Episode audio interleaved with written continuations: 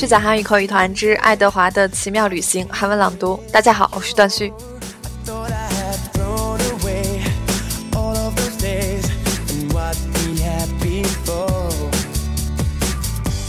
昨天我们讲到了爱德华在被一个小男孩捡到送给自己的得病的妹妹之后呢，妹妹给他起了个名字叫 Changus。兄妹两个人呢有一个非常暴力的父亲，暴力的父亲把爱德华从女儿手中抢过来，并且从床上扔下去。这时候哥哥就对爸爸说：“说 Changus 是妹妹的东西。”然后他爸爸就特别的生气，说：“那有什么关系？无心参观你给骚！”一边说还一边打了哥哥一巴掌。但是哥哥呢是一个特别懂事的小男孩，他捡起来爱德华，对他说：“不用担心，他呢，呃，也就是说，我他指的自己的父亲说，只不过就是一个刚配这个单词，就是嗯一些暴力狂，一些混混，恶棍。”当然了，这些话是在他的父亲甩手而出之后说的话。我们一起来听后面的内容。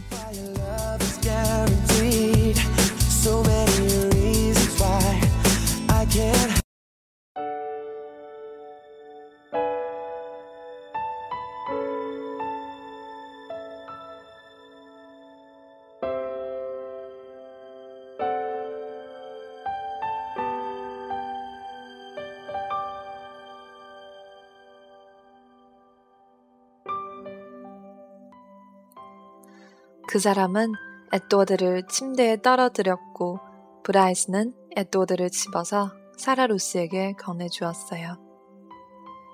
그 사람이 말했죠. 암튼 상관없어, 상관없지. 무슨 상관이 있겠어. 브라이스가 말했어요. 상관 있어요. 말대고 하지 마. 그 사람은 그렇게 말하며 손을 들어 브라이스의 뺨을 후려치더니 돌아서서 집을 떠났어요. 브라이스가 에드워드에게 말했어요. 저 사람은 걱정하지 않아도 돼. 그냥 깡패일 뿐이야. 게다가 집에 자주 오지도 않아.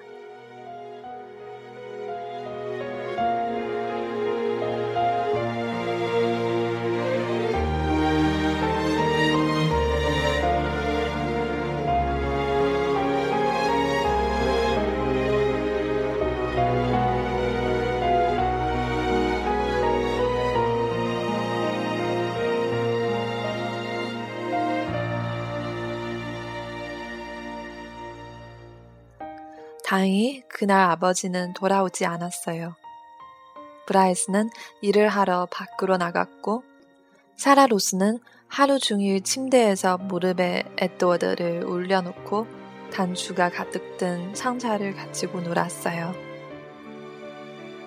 예쁘지 사라는 침대에 단추를 줄지어 늘어놓고 이리저리 줄을 바꾸었어요 기침 발작이 특히 심할 때면 사라는 에드워드를 꽉 끌어안았어요. 그러는 바람에 에드워드는 두 쪽으로 갈라질까봐 겁이 났어요. 기침 발작 사이사이로 사라는 에드워드의 귀를 하나씩 빨기도 했어요. 보통 에드워드는 이런 중류의 끈적거리는 행동을 무례하다고 생각했지만 사라 루시에 대해서만큼은 달랐어요. 에드워드는 사라를 돌보고 싶었어요. 보호해주고 뭔가를 더 해주고 싶었죠.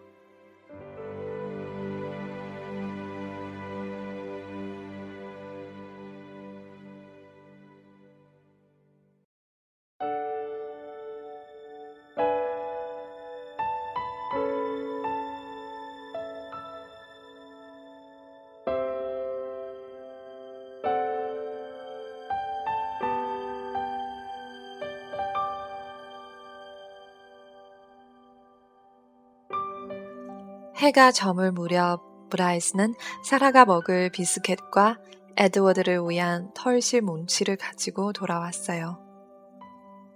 사라 루스는 두 손에 비스켓을 들고 조금씩 베어 먹었죠. 브라이스가 말했어요. 그거 다 먹어. 내가 쟁글스를 들고 있을게. 조금 있다가 쟁글스와 내가 널 놀라게 해줄 거야.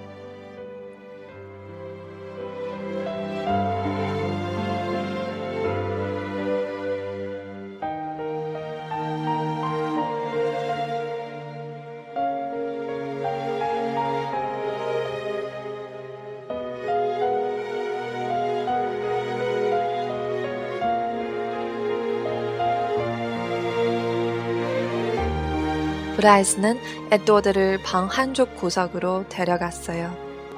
그러고는 주머니 칼로 털씨를 길게 끊어서 에드워드의 팔과 발에 묶은 다음 털씨 끝을 나무 막대에 묶었어요. 있지. 내가 하루 중에 이걸 생각했어. 내가 널 춤추게 할 거야. 사라 로스는 춤추는 걸 좋아해. 엄마는 사라를 안고 방을 빙빙 돌면서 춤을 추곤 했어.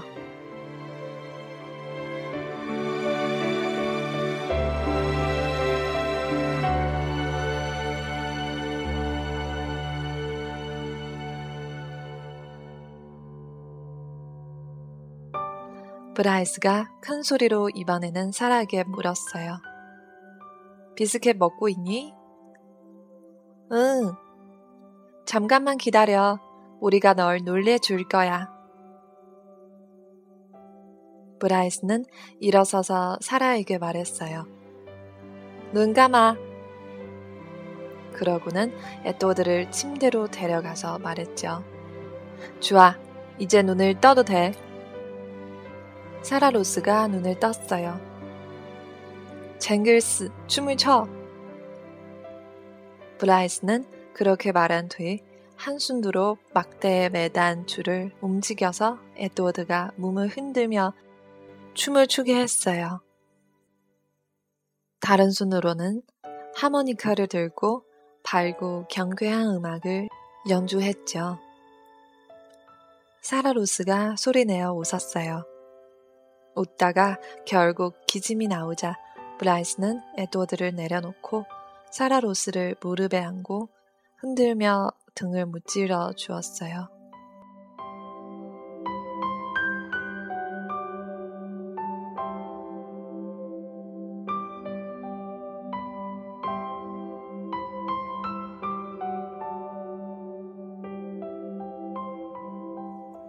브라이스가 물었죠.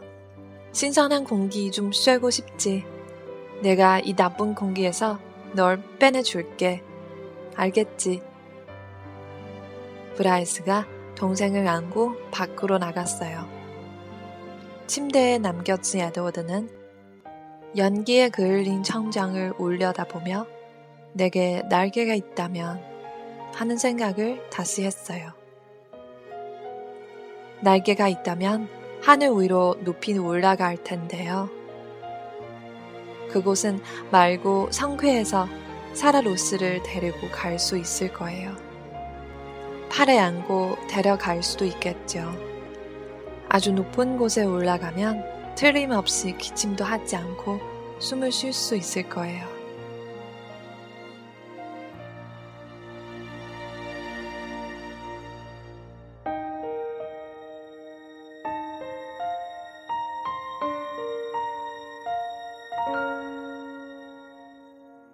잠시 후 브라이스가 여전히 사라 로스를 안은 채 안으로 돌아와서 말했어요. 사라가 너도 데려가고 싶대. 쟁글스 이리 와. 사라 로스가 이름을 부르며 팔을 뻗었어요. 그래서 브라이스는 사라 로스를 안고 사라 로스는 에드워드를 안은 채 셋은 밖에 서 있었죠. 브라이스가 말했어요. 별똥별을 찾아봐. 별똥별에는 마법이 있대.